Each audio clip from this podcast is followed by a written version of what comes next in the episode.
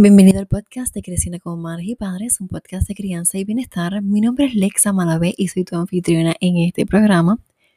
Este es el episodio número 93. Bienvenida.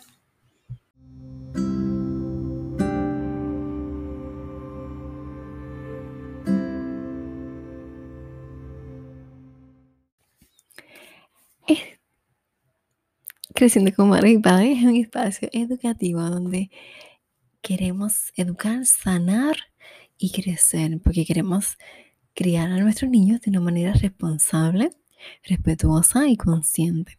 Así que bienvenida a este podcast, bienvenida a este episodio número 93 y hoy es el tema de mujer y mamá, así que qué bueno que estás aquí. Esta semana es la Semana Mundial de la Lactancia y a pesar de que no he publicado nada en las redes, acerca de eso. Soy educadora certificada en lactancia y estoy editando el podcast de Teta y Pecho de Problemática Media que habla de temas de lactancia. Estoy muy contenta por esa eh, oportunidad. Bueno, no he publicado nada en las redes porque he estado publicando otras cosas y no es que no me importe, sí he visto que hay muchas hablando del tema y pronto, el, tan pronto como el viernes sábado, estaré haciendo mi publicación. Sin embargo, quiero hoy comentar, y esto es lo que pasa, no lo he publicado todavía porque quiero tejer lo que quiero decir sin que suene mal. Y quizás pues por el audio, bueno, vamos a ver cómo nos va. Bueno, leí en un lugar que decía que las madres, eh, las verdaderas influencias son las madres que lactan. Y viene el debate de que esta semana es la semana de de la lactancia y de momento todas estamos compartiendo nuestras experiencias sobre lactar, pero muchas eh, se sienten un poco mal, entiendo yo, por no haber podido lactar. Entonces, lo que quiero es que llevemos el mensaje de que sí, la lactancia materna es importante tanto para la madre como para el niño y para la sociedad y el mundo en general. Porque, claro, los beneficios eh, no los tengo ahora, los voy a listar en otro momento porque sinceramente no los, no los tengo aquí listados y no me los sé todos de memoria. Pero son infinitos. Mi experiencia eh, como madre lactante, pues, pues sí, fue fácil y difícil. La primera eh, experiencia con mi hija mayor, yo estaba, yo di a luz en Carolina del Norte, en el hospital de la Universidad eh, de Carolina del Norte, en Chapel Hill. Ellos tienen distintas, es como la OPR, tienen en Chapel Hill y allí fue que yo di a luz con enfermeras parteras, con midwives. Todo mi embarazo, yo lo que vi fueron midwives, yo no vi eh, ginecólogos. Mis clases fueron ahí con las midwives y con dulas y tuve mi dula. Mi dula, eh, yo quería pagar una, pero el precio, ¿verdad? Este era, era bastante y debía haberlo pagado, sinceramente. Y me arrepiento de no haberlo pagado, pero igual no me arrepiento por la dula que tuve. Isabel Castro y era estudiante para aquel tiempo, ya iba a cumplir 21 años esa misma semana que yo di a luz y yo le pedí de favor que se fuera a apariciar después de mi, de mi parto que yo quería que ella estuviera allí, porque las duras son muy importantes para el parto. Y yo sabía que el parto es bien em, emocional y bien mental, más que físico. Y yo estaba pasando por una situación emocional un poco difícil y necesitaba el apoyo emocional de otra persona, de otra mujer. ¿Verdad? Porque tenía problemas con el papá de mi hija, yo embarazada, nos habíamos separado y yo necesitaba, y yo estaba allá en Estados Unidos sola. Yo le comenté a mi familia acerca de los problemas, sabían que tenían problemas, pero no sabían a qué, a qué grado. Y tener a Isabel allí me ayudó bastante. Mucho más cuando yo llego allí, en eh, la visita prenatal, y me dicen que yo había roto fuente el día anterior. Y sí, este, yo había ido mucho al baño, me sentía húmeda, pero no, no pensé que había roto fuente. Y si había roto fuente, tenía más de 24 horas de haber roto fuente y miedo era hacer cesárea. Si hubiese sido en Puerto Rico, hubiese sido cesárea. Este, y nada, este, Isabel estuvo allí conmigo. Lo que te voy a contar hoy no es mi parto. Eh, el parto fue rápido, fue doloroso porque me pusieron, yo no había dilatado nada. llegué en punto 5 y cuando me dicen eso, yo tengo que, ¿verdad? Te dicen que tienes que llegar a 10 centímetros. Y fue como que me bloqueé, como que cómo voy a hacerlo. Y... Pero Isabel estuvo allí, las enfermeras estuvieron allí, enfermeras partieras y me ayudaron y, y pude parir. Fue un parto que me rasgué, la episiotomía fue, ¿sabes? No me la hicieron, yo me rasgué yo misma y fue porque no supe esperar. Eh, porque la, la enfermera me lo dijo, la partera me dijo, te vas a rasgar si sigues pujando. ¿Cómo lo estás haciendo? y yo estaba coronando y yo le dije, no, yo tengo que pujar. Ella está ahí y yo tengo que pujar y voy a pujar. Y pujé y salió y me rompí y me cosieron y me dolió. Pero me rompí natural, no me rompieron. Ellas no creían en episiotomías y, y gracias a Dios por eso. Y claro, en el momento que se rompe tú no lo sientes. Cuando me cosió es que me dolió. Y después como que tuve, tuve que regresar para que me verificaran porque me estaba ¿verdad? Y doliendo. Y me dieron una crema y listo. Entonces, pero para la lactancia, que es el tema de hoy, entonces eh, tuve las enfermeras allí y me despertaban por la noche para darme, para ayudarme con dar leche, di leche la primera hora, a pesar de, doy gracias a Dios, de verdad infinita, fui, soy bendecida, porque pues teníamos miedo de que mi niña hubiese tragado meconium, porque, ¿verdad? 24 horas de haber roto fuente y estaba Nico allí cuando voy a parir. De momento veo todo ese montón de gente encima de, de nosotros, ¿verdad? Y se la llevan y gracias a Dios ya estaba bien y me la entregan y pude lactar la primera hora. Luego se la llevan, me llevan al cuarto y estuve toda la noche con esta enfermera que me levantaba cada ciertas horas para que yo lactara. Lo único es que yo sentía que yo no estaba produciendo, que ella se quedaba con hambre y que quería estar todo el tiempo chupando voy nuevamente y les digo, mira, siento que ya se queda sin, con hambre. Me dicen, ponle el dedo meñique porque es que ella quiere seguir chupando porque se acostumbró a hacerlo en el vientre probablemente y ya tú le diste las dos horas de leche, so ella está bien. Pues a todo esto, como uno entiende que ya saben, pues le hice caso, le da el dedo meñique. Esa niña sí hacía pipí bien, hacía caca bien, todo bien, pero se quedaba con esas ansias. La teta es más que leche. Ella quería más contacto con mamá. Y yo, primeriza, sola, realmente no supe. Eh, sí, estaba en contacto con ella, pero no la pegaba tanto. Era como que te pegué los 20, que sé yo, 20 minutos, 25 minutos, como me dijeron, y, y entiendo que eso es. Estuve bien, sí, tuve, ¿verdad? Este, yo sentí que tenía problemas de producción, pues claro, porque no la estaba pegando lo suficiente como ella quería cuando voy a, llevarla al cuido, ella iba al cuido dos veces a la semana, yo trabajaba remoto para el 2011, yo trabajaba remoto, señores y señores, y, y me decían del cuido, mira, no tengo suficiente leche, ya se queda con hambre. Y entonces hice un power pumping porque había leído, me compré unos libros, me compré unos suplementos y unas tesis que nunca me pude beber porque saben malísimo. No soy bebedora de tés. Quiero hacerlo, pero no puedo y no he podido. Lo voy a lograr. Y entonces con eso hacía. Una vez que regresó a Puerto Rico, el, el, papá de ella y yo nos separamos, regreso a Puerto Rico, la pego lo más que puedo. Y para ese tiempo, pues, nada, todo esto estaba empezando en Puerto Rico y, y no sabían tanto por ahí lactando. Tenía yo la máquina, mi máquina de batería, así que donde quiera que yo estaba, mientras bebé estaba con, con, papá, yo me sacaba la leche para tener leche para cuando volviera a irse con papá, porque ella tenía, como papá vino de vacaciones, tenía como 6 a 7 meses. Y entonces, pues, yo, claro, le permitía a papá que se la llevara todo el día.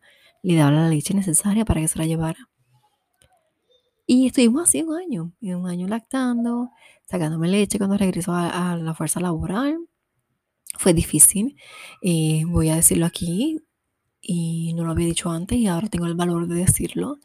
Muchos años después, mi niña tiene nueve años y para ese tiempo tenía diez meses cuando yo regreso a trabajar y yo me sacaba leche en un sitio que no era nada privado. Era, me dividía como estos divisores de cubículos. Era alto, sin embargo, había un ventanal, había unas cortinas de estas mini blind y donde eh, otra mujer y yo nos sacábamos la, leche, nos íbamos juntas. Em, entraba un hombre a ese espacio y sabía que estábamos sacando la leche. Y los comentarios también cuando me muevo de oficina para ir a ese espacio a sacarme la leche, que no me provían el tiempo tan necesario. Me sacaba leche hasta en el almuerzo, almorzaba rápido para sacarme leche. Y, y sí, ¿sabes? Quiero, madre, que, que te eduques y que haces tu voz, porque no debes tener miedo de decir que estás en un espacio que no es privado y que por ley te tienen que dar. Igual el tiempo también te lo tienen que dar. Cuando yo trabajaba en la oficina en Carolina del Norte, yo tenía mi oficina con llave. Así que yo podía cerrar y incluso ponía un sign. ¿sabes? Como que, no recuerdo un sign que ponía yo en la puerta cuando iba a lactar. Así que todo el mundo sabía que yo estaba en ese espacio y que no podía entrar porque yo tenía seguro por dentro. Pero he escuchado historias de que no hay seguro, de que hay espacios con ventanas. Y sí, eso pasa. A mí me pasó. Y yo no alcé la voz porque como madre soltera, que tiene que proveerle a mi hija, no me atreví. ¿Y dónde iba a encontrar trabajo? ¿Y qué voy a hacer? ¿Y si demando qué? ¿Y las represalias? Y realmente no lo hice, pero hay que hacerlo. Busca tu apoyo y otras mujeres y hazlo. Y así estuvimos, ¿verdad? Este, un año lactando. Dejo de lactar y digo a esas niñas, dimos, eso es lo que no ve el patrono. dame el tiempo que yo necesito para lactar y voy a estar más tiempo produciendo. Yo falté más cuando tuve cuando dejé de lactar, porque mi niña se enfermó de todo, le dio cuánto catarro, cuánta alergia en dos meses. Bueno, el farmacéutico de la farmacia me conocían de Walgreens, que cuando yo por fin ya como que pasa esa fase, em, que fueron casi tres meses, yo estuve desde junio hasta casi agosto, entre doctores, medicina, y eh, toda esta cosa. Y y pasó un tiempo que yo regreso luego a la farmacia, al, área de, la farmacia, y me dice, ay, tanto tiempo, y yo, pues qué bueno, porque ya me había visto demasiado. O sea, ya me conocía, me saludaba y todo, y de momento cuando me deja ver, hace tiempo que no te veía, yo, pues qué bueno, porque quiere decir que estamos sanas. Em, así que esa fue mi experiencia hermosa, yo lacté, me encantó. Tengo algunas fotos por ahí de lactando con ella y ese bonding, ese estar con ella, olerla, eh, proveerle esos cariñitos. Y mi segunda experiencia con mi nena, que yo la acabo de dejar lactar, ella cumplió 5 años en junio y para el cumpleaños número 5 dejamos de lactar completamente.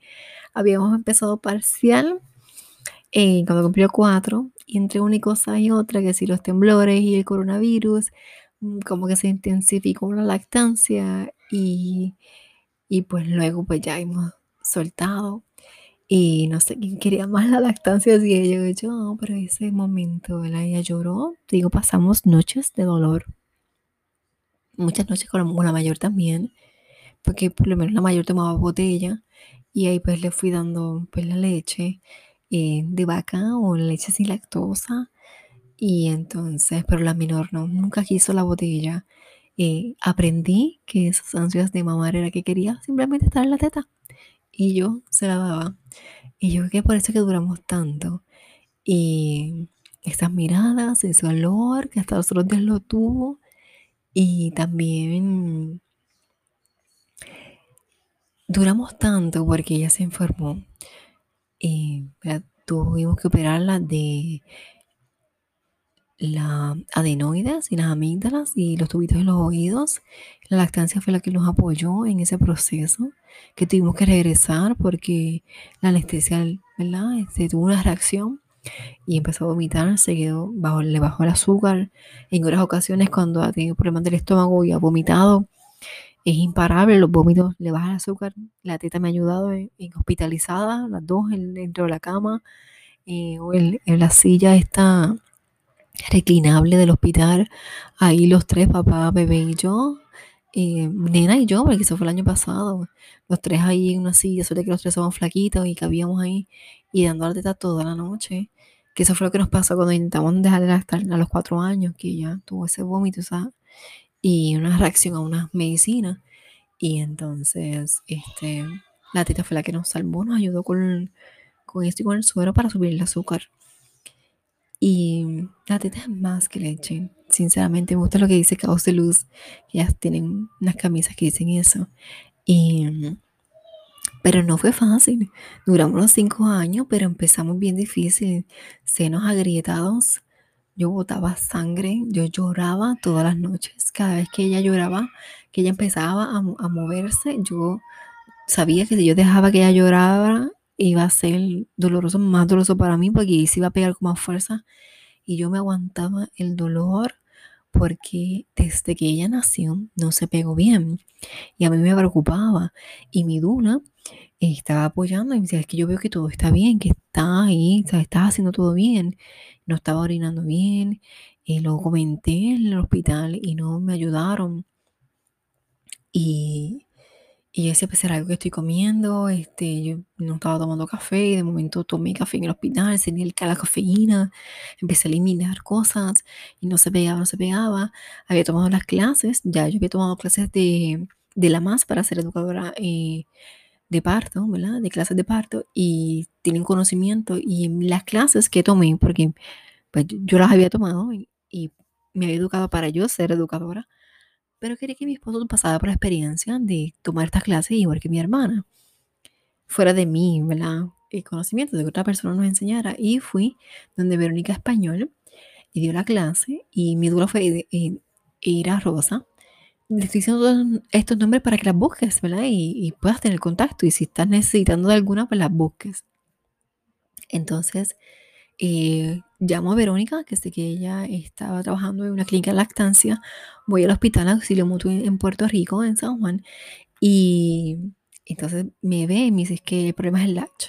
Y hay algo en él. Y llama a la pediatra que estaba allí a cargo. Y pues eso fue. Tenía problemas porque tenía un... Em, y entonces ella tenía frenillo lingual y labial, el labial era leve arriba y el, el lingual era escondido debajo de la lengua, así que no se veía. Y entonces por eso no lo notaban y por eso era que me rompía tanto. Entonces conseguimos esta, esta dentista que hacía ese tipo de, de, operación, ¿verdad? De procedimiento con un láser, así que no botaba sangre. Papá fue el que la aguantó, pero yo realmente no tuve el corazón. A lo que voy es, se solucionó. allí mismo, este, en el momento, la doctora también sabía de, de lactancia, lo importante. Y pues, según ¿verdad? cortó lo que ella necesitaba, me, me dijo, pégate a la teta para ver este, si está agarrando bien. Ella verificó también el latch. El latch es el enganche. Así es que lo logramos. Después de eso, pues, cinco años eh, más lactando. Y bueno, lo que voy es que es bien importante que busques ayuda si te sientes incapacitada para lactar, ¿verdad? Incapacidades que no, no debe doler, la lactancia no debe doler. Así que busca la ayuda. Si no, pues tampoco te sientas mal, no que las que estamos somos las super mujeres, ¿verdad? Tenemos otra experiencia, pero todas somos verdaderas influencers, todas las madres Así que esta semana es una semana para empoderarnos de si tú no pudiste, pues puedes ayudar a tus hijas, a tus sobrinas, a alguna otra mujer a que sí pueda. Pero si no pudiste tampoco es que te sientas mal, que te sientas culpable. Y nosotras, en nosotras, no hacer sentir culpable a aquellas que, que no lo han podido hacer por la razón que sea, no importa la razón. ¿verdad? Es simplemente crear conciencia de la importancia de la lactancia sin hacer el bullying. Em, así que eso es lo que quería decir el día de hoy. Em, me encanta este, haber podido amamantar, y dar leche humana a mis hijas y, y que la sigan promoviendo sanamente, respetuosamente, la hacen imponer. Es como todo lo que está em, surgiendo. Eh, eres vegana, eres eh, plant-based, eres keto, eres porteadora, usas coche, haces colecho, duerme en su propia cuna, en su propio cuarto desde el primer día, no importa. Lo importante es que seamos madres perfectas para nuestros hijos y que sigamos nuestro instinto. Lo que es perfecto para mi familia no quiere decir que es perfecto para la tuya. Así que te envío un abrazo, un beso. Me sigues en las redes. ¿En donde, Dayana? Porque tengo a mi niña aquí, la última que lacté. En Facebook y en Instagram como Creciendo como Madres y Padres. En la web vidaconsajorines.com y también me das las cinco estrellas en Apple Podcast para que otras personas lo puedan encontrar. Estamos en Costa Rica. Y estamos en Puerto Rico. Bye.